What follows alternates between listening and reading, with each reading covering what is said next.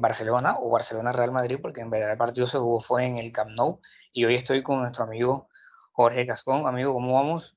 Muy buenas, pues estupendamente. Excelente, amigo, excelente. Bueno, aquí vamos a comentar un poco sobre algo de fútbol español, algo diferente a lo que haces tú normalmente con, con la Bundesliga, y pues vamos a darle a la gente lo que no pudieron ver, eh, darles un poco un análisis. Y con lo que vamos a comenzar es eh, con las alineaciones de ambos equipos. El Barcelona paró a Neto en el arco, con Serginho Dez como lateral derecho, volviendo a su posición original. Jordi Alba recuperado, Lenglet, Piqué, Busquets y De Jong en el doble pivot, no uno solo, un doble pivot utilizó hoy Coman, Pedri, Coutinho, Fati y Messi. En ese momento, ¿qué pensabas tú de esa alineación antes de comenzar el partido? Eh, yo creo que fue una buena alineación. Eh, pero sí que es verdad que, creo que Kuman tardó muchísimo en hacer cambios de, jugadores más peligrosos como eran Usman Dembélé, Griezmann, eh, era de lo que más estaba hablando, ¿no? El tema del francés de Antoine Griezmann, de si podía ser titular y finalmente, ante todo, ante los, millones que pagaron por él hace, hace 15 meses, pues ha estado en el banquillo y solamente ha jugado 14 minutos en un clásico.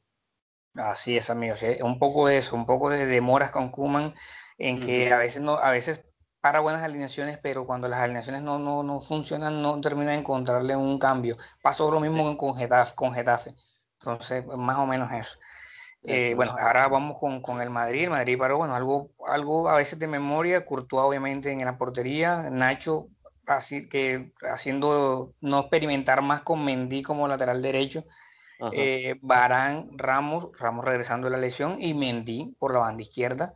En el centro del campo sorprendió un poco porque no puso a Modric de entrada, sino que salió con Valverde, Casemiro, Kroos. Me imagino que Valverde un poco por, lo, por la juventud y por lo que da Valverde en el centro del campo. Eh, Asensio, Benzema, Vinicius. Para mí, de la nación de esta que paró Occidente, para mí Asensio no era el jugador, para mí era más Rodrigo, pero bueno, él decidió que fuera Asensio.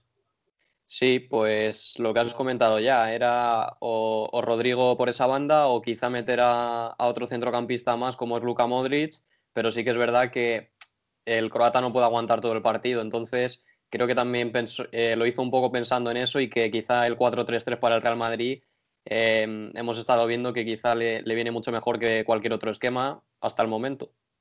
Sí, exacto. Y además de que sumemos que Modric estuvo de titular en el partido del Shakhtar Donetsk, donde tuvo que esforzarse mucho para poder lograr casi el empate que no lograron. Entonces me imagino que es un poco de cuidarlo y que ya Modric obviamente tiene una edad donde no está para jugar 90 minutos todos los partidos, todo el tiempo. Y hasta ese momento era una alineación para mí, a pesar de que para mí era Rodrigo y Asensio, pero era una alineación eh, buena, me llamaba mucho la atención porque no, no, estaba especulando por la derecha con nadie, entonces me parecía muy bueno. Bueno, esto era más que todo las alineaciones, y ahora ya entramos a lo que es el partido como tal.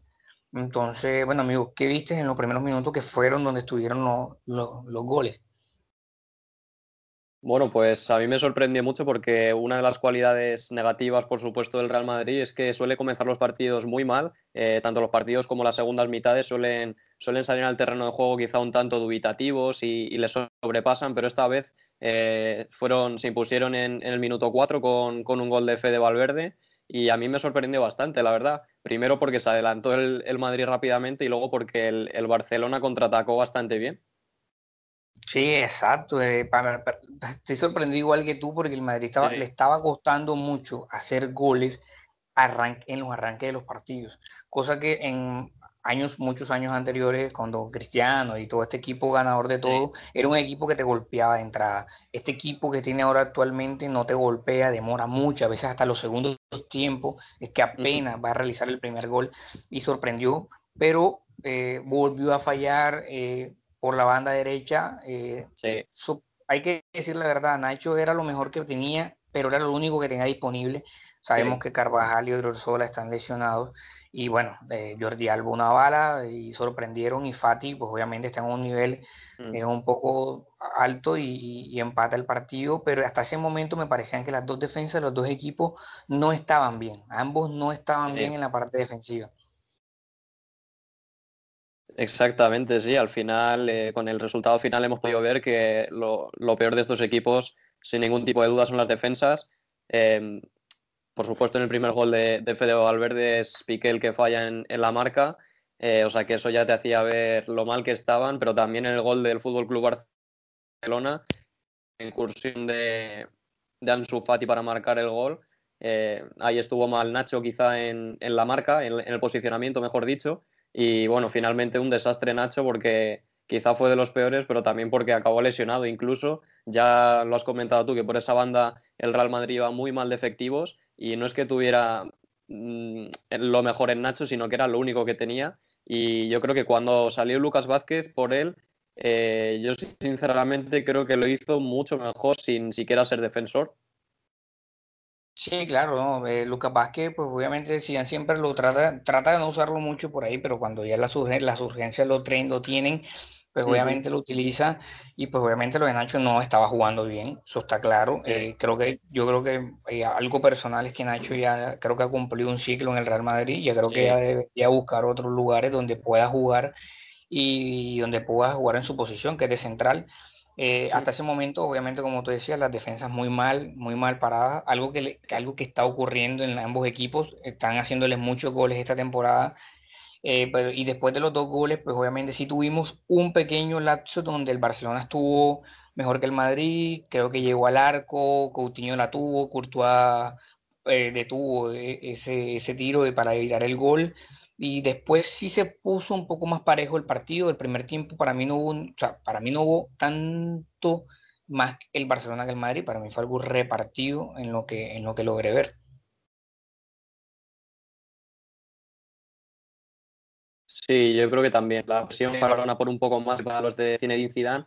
Eh, pero sí que es verdad que el Real Madrid, yo creo que controló muy bien los tiempos, eh, cuando debían de, parar las jugadas ofensivas, eh, cuándo atacar más. Y yo creo que en, ese aspecto fue Karim Benzema uno de los mejores en cuanto al ataque eh, para parar el balón y, distribuir de, cierta manera. Em, y yo el, el mal partido de Marco Asensio porque el Real Madrid ya sabemos que por la banda derecha van muy mal, por lo que ya acabamos de comentar del lateral derecho, también porque está Fede Valverde que es un futbolista más de contención quizá y no tanto atacante y luego porque Marco Asensio tiene, muy poca verticalidad, muy, poco, eh, muy poca velocidad y yo creo que por ahí el Madrid eh, ante la falta de, ocasiones todo lo volcaron sobre la banda izquierda donde estaba eh, un Vinicius Junior que sí que es verdad que no estuvo tan acertado en las decisiones, que quizás lo que más le cuesta al brasileño, eh, pero que siempre, siempre que encara y siempre que tiene la pelota eh, muestra cierto, cierto peligro ante un jugador como Serginho Dest, que para mí ha sido de, de lo más destacado del Fútbol Club Barcelona.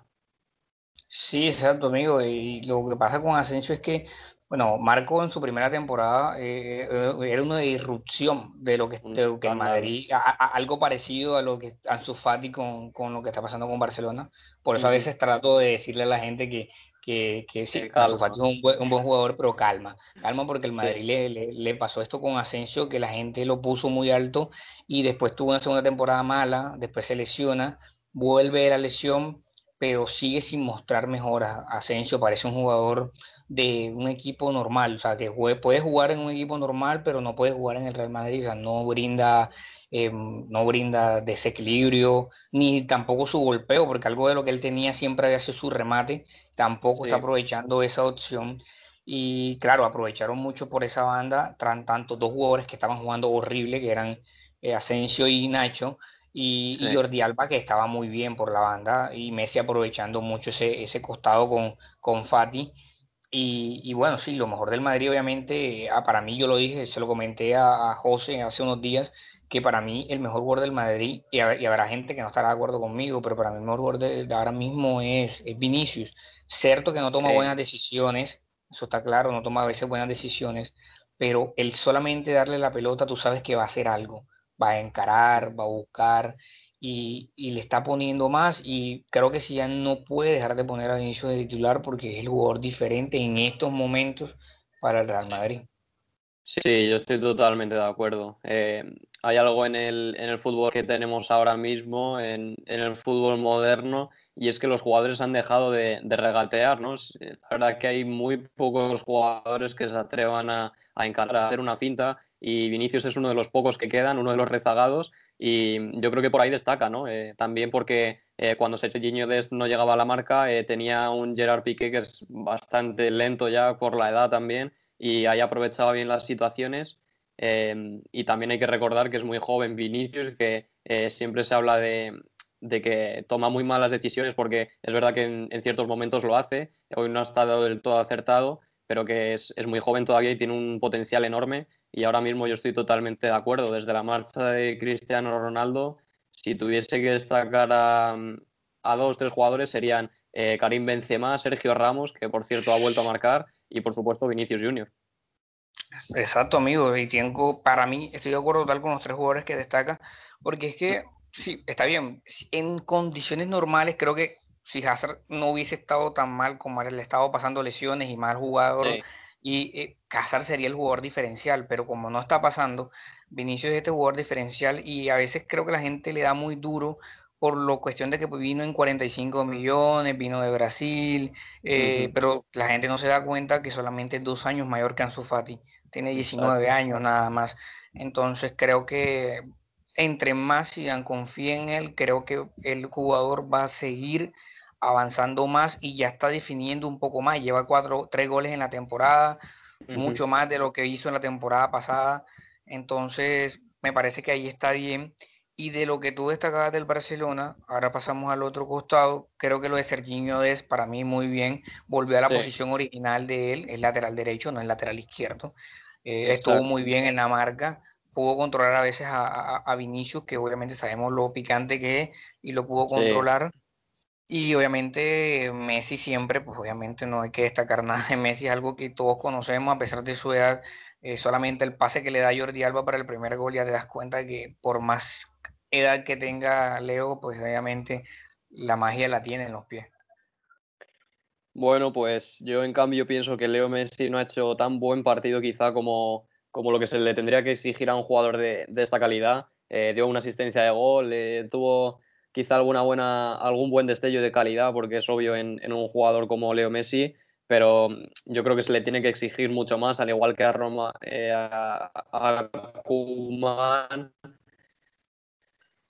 a la hora de, de, hacer los cambios mucho más pronto.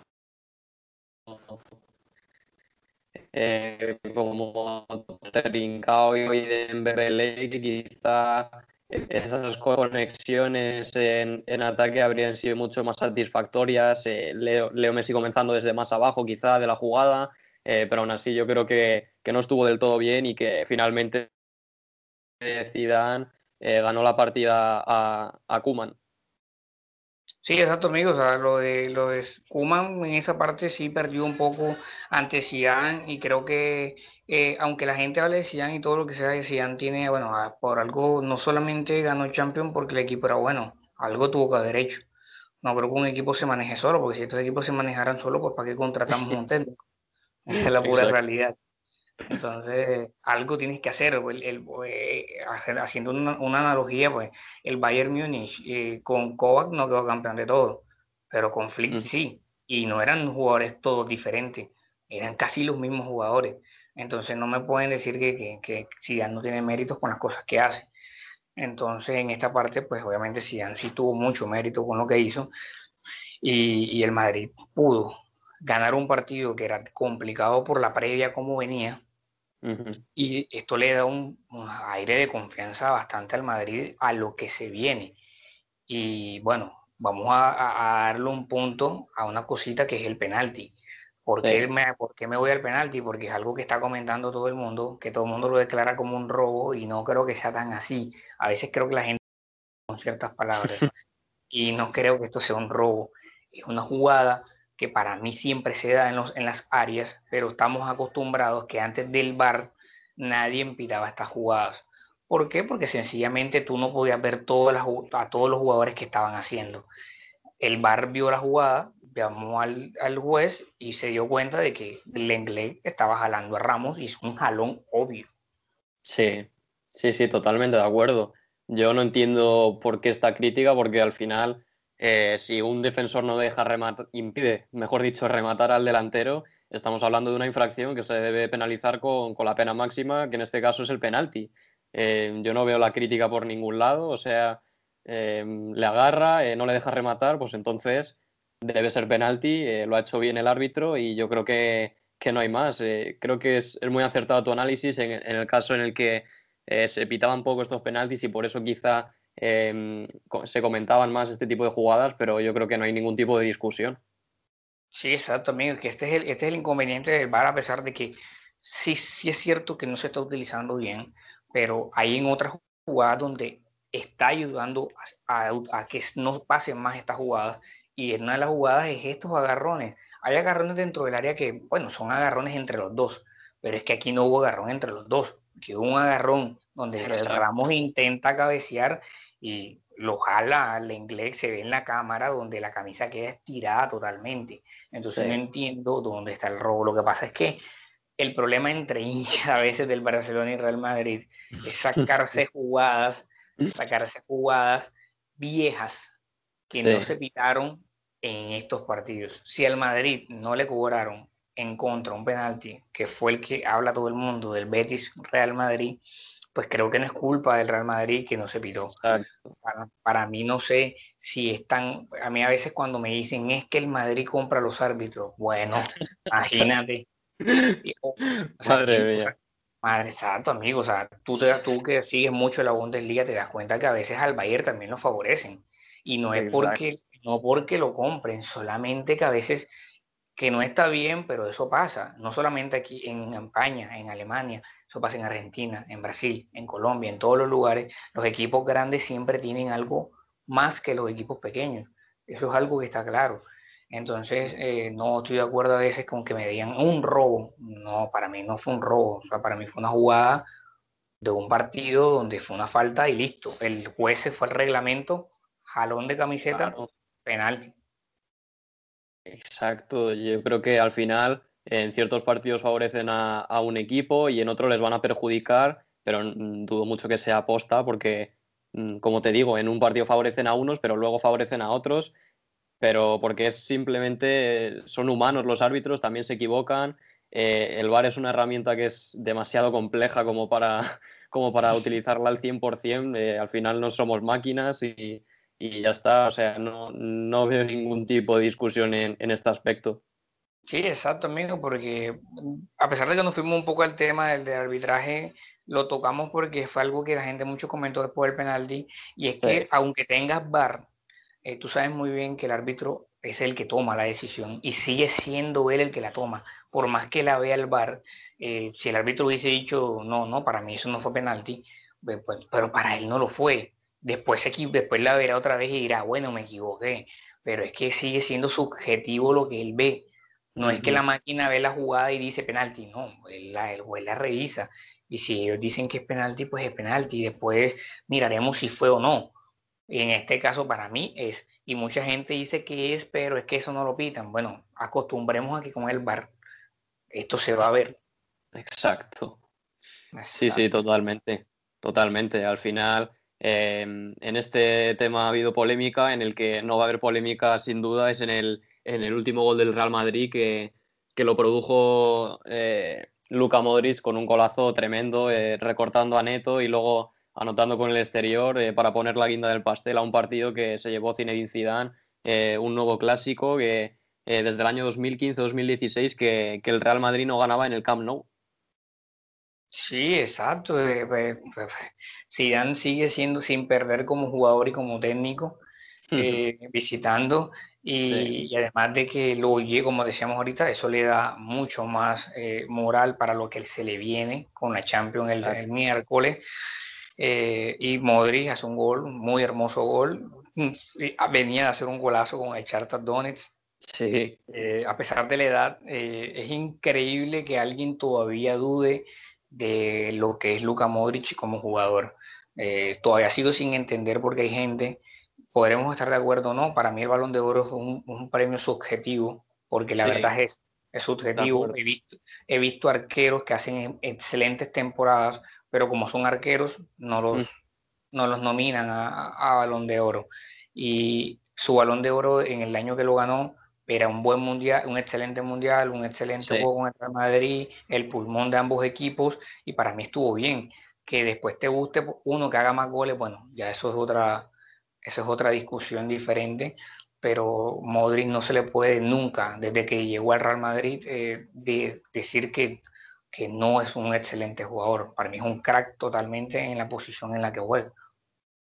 Totalmente de acuerdo. Y lo que has mencionado me ha parecido interesante porque no solo le da moral para lo que se viene, sino de lo que venía el Real Madrid, ¿no? Que al final era una derrota tremenda ante el Shakhtar Donetsk en la primera jornada de la fase de grupos de la UEFA Champions League, así como en, la jornada de liga ante el Cádiz que perdieron Alfredo y Estefano. Em, yo creo que una nueva derrota em, no habría puesto en, duda la, continuidad de Zinedine Zidane, pero yo creo que eh, moralmente, como ya has bien comentado tú, habría sido quizá devastador. No, claro, amigo. O sea, para mí no iban a echar a, a Zinedine. Para mí Zinedine tiene mucha espalda. Son tres champions, amigo. Y dos ligas y, y, cuatro supercopas y todo lo que tú quieras. Eh, tiene muchos títulos encima como para tú pensar que por este arranque medio... Tampoco hablamos de un arranque que va de último en la liga, no. Va de primero.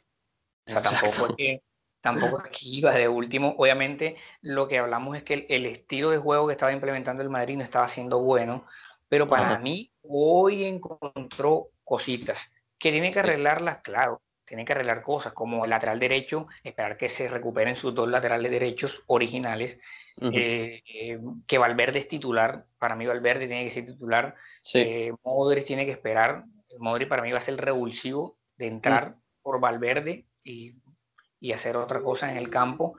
Y para mí la parte de arriba es Vinicius, Benzema y el otro que lo busque, no sé, Rodrigo, Asensio. Y, para mí, te digo algo, para mí hay un jugador que está muy atrás y que para mí, tú, para mí el Madrid tuvo que haber apostado más por Brahim Díaz o por Cubo.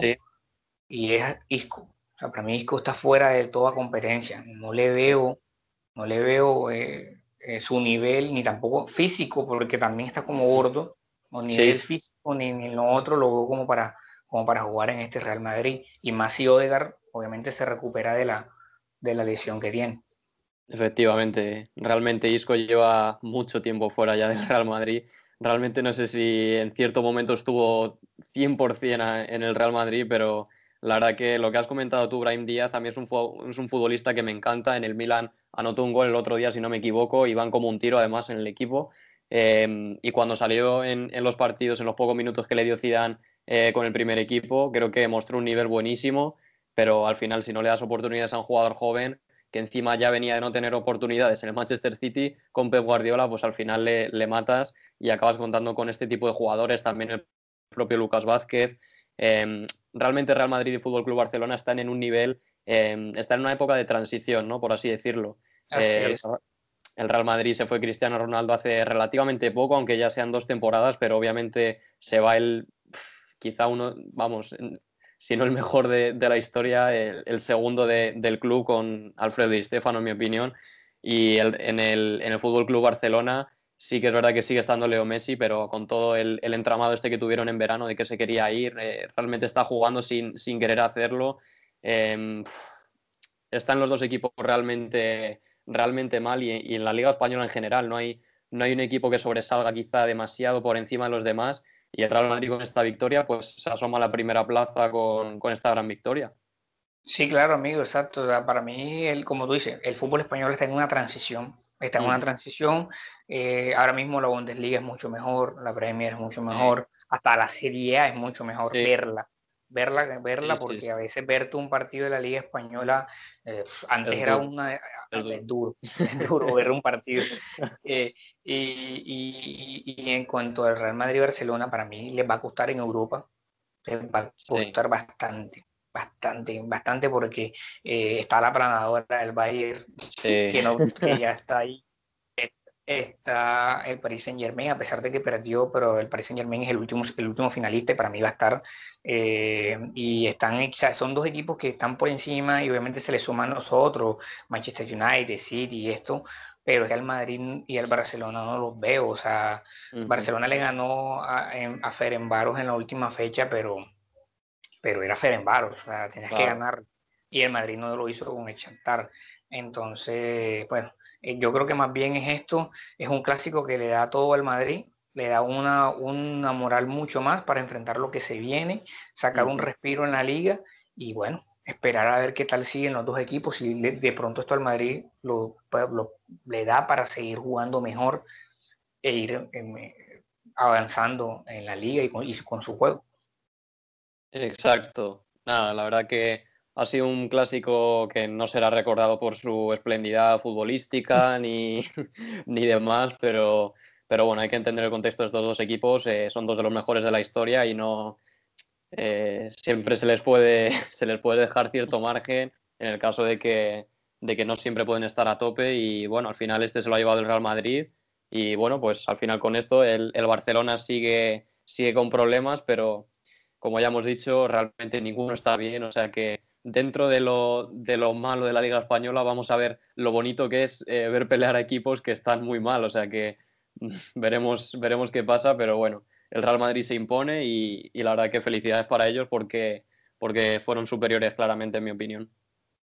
Así es, amigo. Bueno, no, ya con esto cerramos el, podcast y este post partido. Y bueno, esperamos que a la gente pues le guste el análisis. Siempre es un análisis en lo que nosotros vemos. Obviamente todo el mundo tendrá su, su, opinión, pero es una opinión que personal de ambos, de ambos Jorge. Entonces, eh, entonces, bueno, amigo, muchísimas gracias por participar hoy en, el, en, este, en este nuevo podcast de, de Deportes Total. Nada, gracias a ti y un saludo a todos. Sí, también, vale. Gracias, hasta luego.